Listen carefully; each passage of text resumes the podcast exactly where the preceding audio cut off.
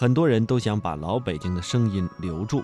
那么接下来，我们请您欣赏一个专题节目《留住老北京的声音》。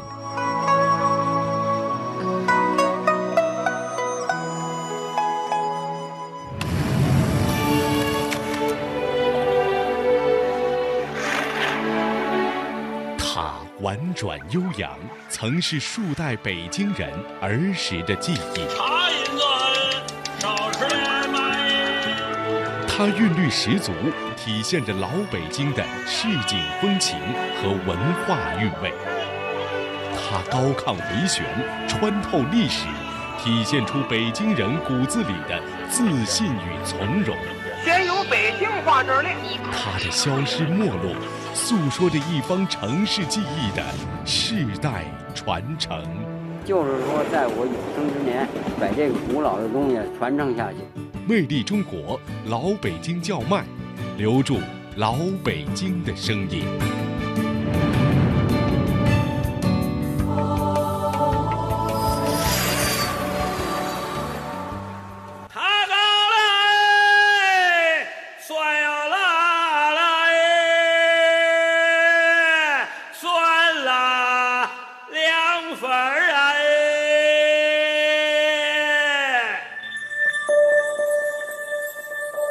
夏日午后，耀眼的阳光穿过茂密树叶的缝隙，洒在四合院里。胡同深处，渐渐传来卖爬糕、凉粉的清凉叫卖声，韵味悠长。顿时，一扫周身乏力，思路豁然开朗。这是北京文化人王开岭先生在他的《天上的那件事儿》一书中，关于一个多世纪前老北京文人生活的真实描述。安静的年代，无论串胡同还是伫立庭院，只要稍留神，耳朵里就会飘入它们。在前门大街，在天坛，在王府井，在那些老北京人的记忆深处，常有一种声音在耳畔回响，那就是一声声的叫卖。哎，大糖葫芦儿，哎，大糖葫芦儿，哎，康川儿，哎，小朋友，康川儿，大糖葫芦儿。平平常常的生活，琐琐碎碎的事情，北京人就是这样过了一辈又一辈。北京城有达官贵人，也有普通百姓，有奢华的皇宫御苑，也有世俗的市井风情。在前门大街，在天坛，在王府井，在那些老北京人的记忆深处，常有一种声音在耳畔回响，那就是一声声的叫卖。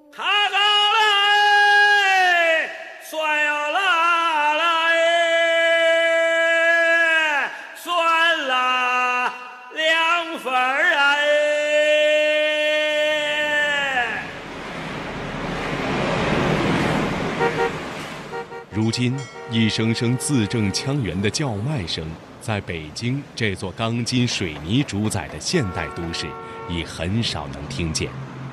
在老北京看来，一声声吆喝有着春夏秋冬和北京城的味道。那些胡同里长大的老人们，愈来愈怀念充满京味儿的童年，而听那真正或嘹亮悠扬，或低回婉转，或沙哑短促的叫卖声，在吃着那香甜可口、地道、充满故乡气的小吃，如今只有在话剧的舞台上才能感受得到。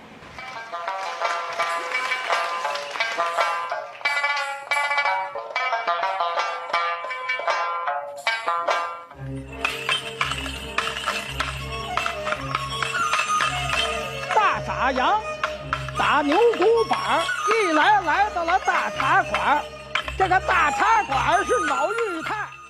这是已经八十多岁高龄的表演艺术家蓝天野在二零一二年参加一档电视节目时讲到的关于老北京叫卖的故事。自一九五八年开始，他就与于世之、郑融、黄宗洛等老一辈艺术家们，在老舍先生编著的《茶馆》中出演角色，一演就是三十四年。到一九九二年告别演出时，一共演出了三百七十四场。一九九九年，胡存新、梁冠华、杨立新等人艺年轻一代又将茶馆接了过来。新版茶馆接力，使这部戏的演出场次超过了六百场，成为中国目前演出场次最多的话剧之一。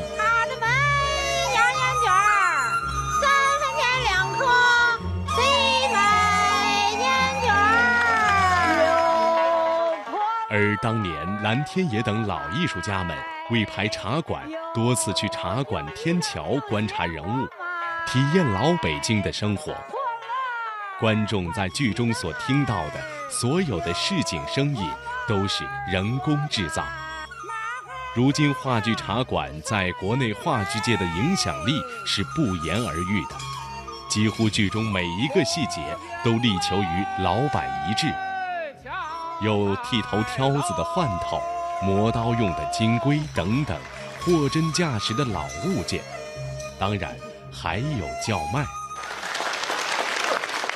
刚才我们给您看那些老北京的叫卖呀，那些，会让你想到当年排茶馆那些事儿吗？哎呀，那想的可不完全是排茶馆的事儿，这是我从小的生活的一部分。哎呦，记忆太深刻了。当年老北京有一个形容。叫无风三尺土，有雨一街泥。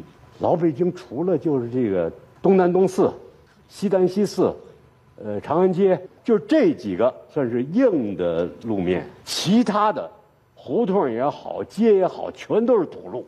就那种庙会上，哎呦，那吃那小吃啊，哎，明显的那封那个那那别撒别撒胡椒盐了，一层。您吃吗？吃。那还顾得上那个 啊？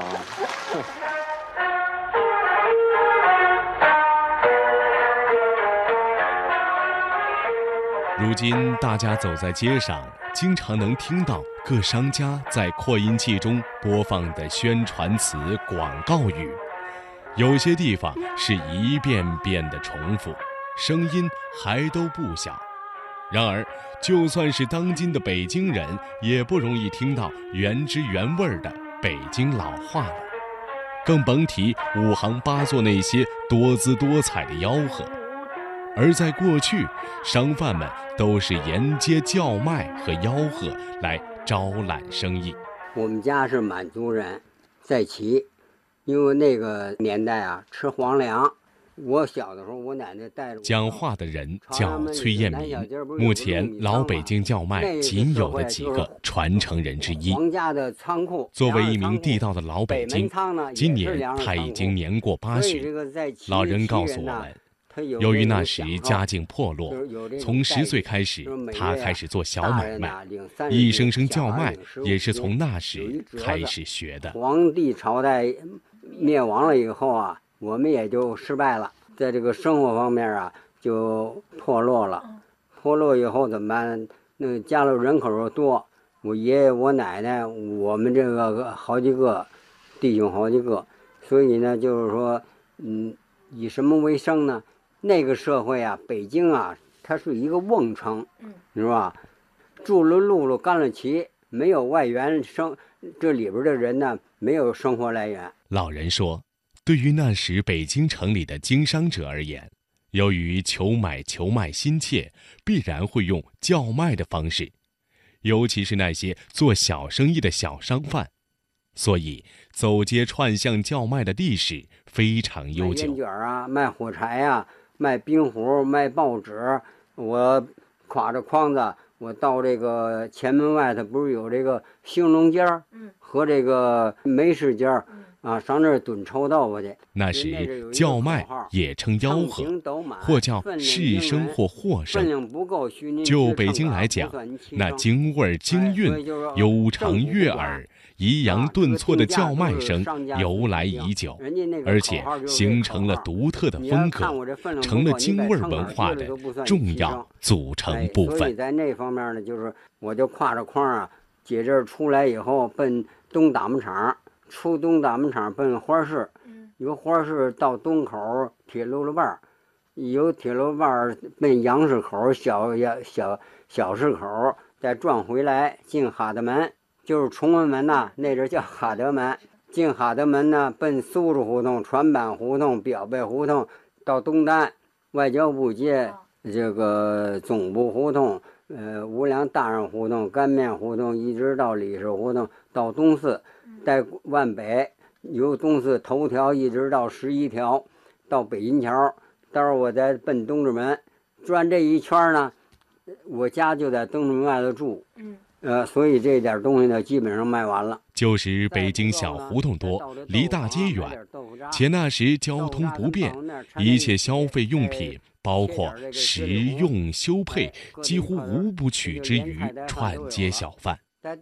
因此，住在北京的人与街头小贩已结下了不解之缘，成为生活中不可缺少的一部分。在那个社会啊，城里头没有机关单位、工厂，一切都没有。所以就是说，在咱们这个北京城里边呢，这个城圈里边啊，这叫北京城城市人；你一出城啊，就叫乡下人。所以他的分分的很明确。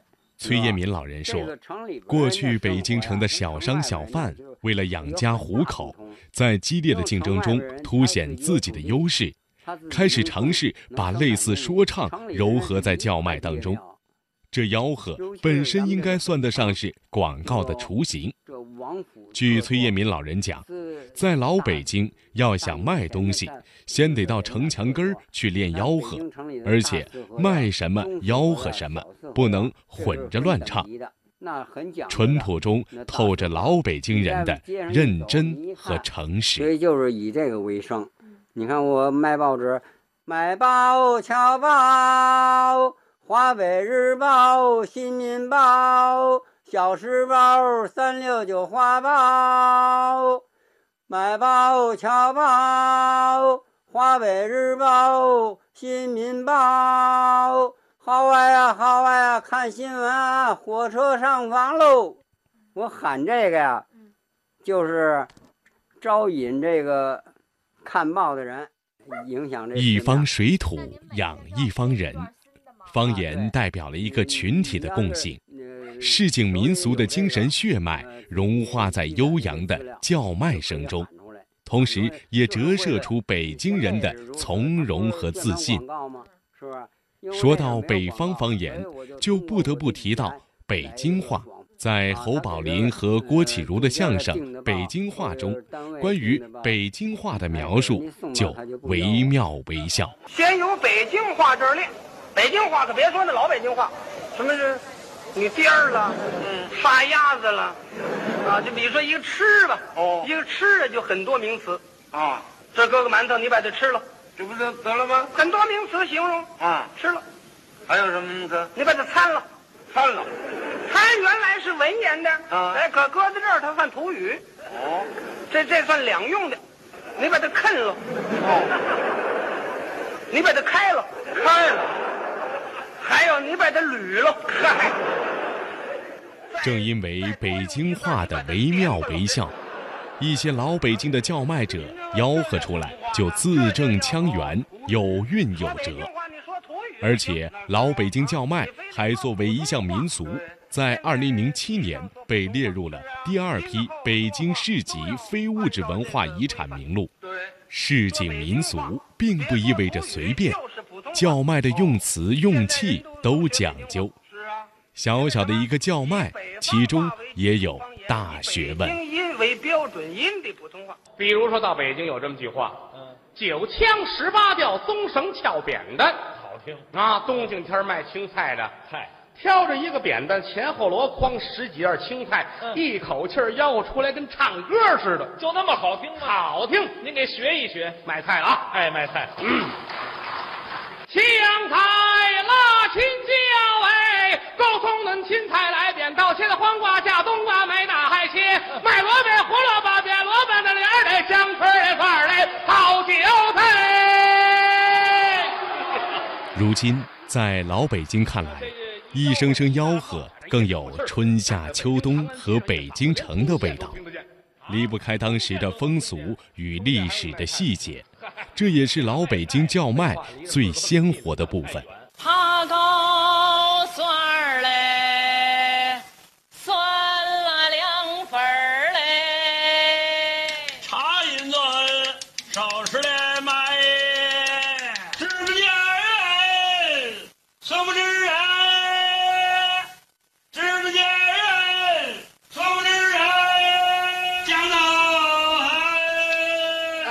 都干的行当不一样，每个人都得吆喝自己的那个。哎，对，卖什么吆喝什么呀？嗯啊，那为什么一定要用唱的呢？唱出来。嗯，对。嗯，他这个就就相当于唱的意思一样。对。你比如他他这个里边的这个品种多，拉的长一些，你说吧？你说这卖菜的这个。青菜、韭菜、胡萝卜加来。在北京人的骨子里，总是透着那么一股自信，一股慢条斯理的从容。北京人的自信从容体现在叫卖中，表现为不但唱词优美抒情，而且还精致细腻。它这品种多呢。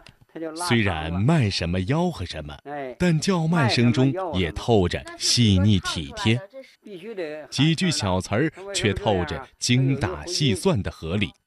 既是平头小民，也要活得精致讲究，活得有味道。那你人家关着门，你也不能进人院里去，是不是？所以就在外边喊。你来，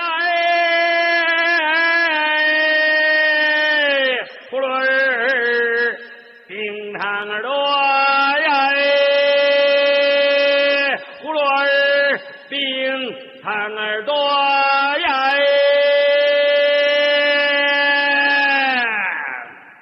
哎，哎大糖葫芦哎，大糖葫芦哎，康串哎，小朋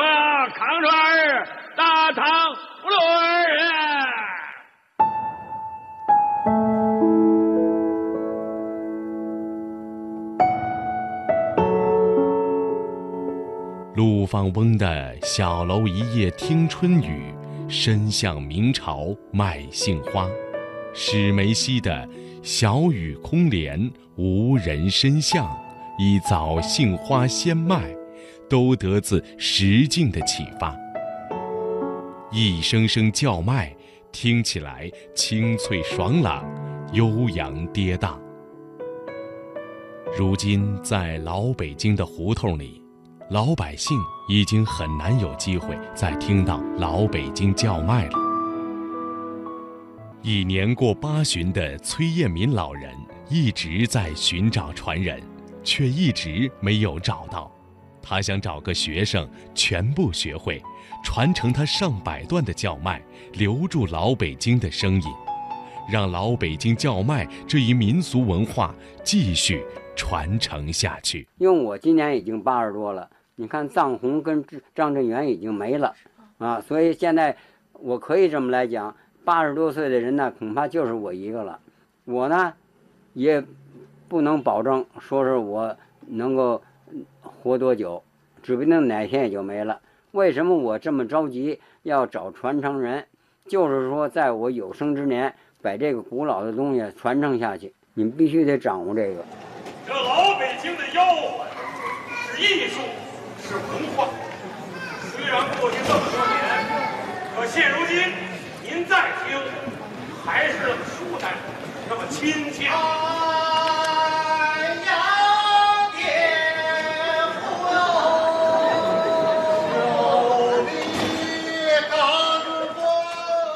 老北京叫卖是人类非物质文化遗产上的宝贵智慧和精神血脉。是穿透历史的声音。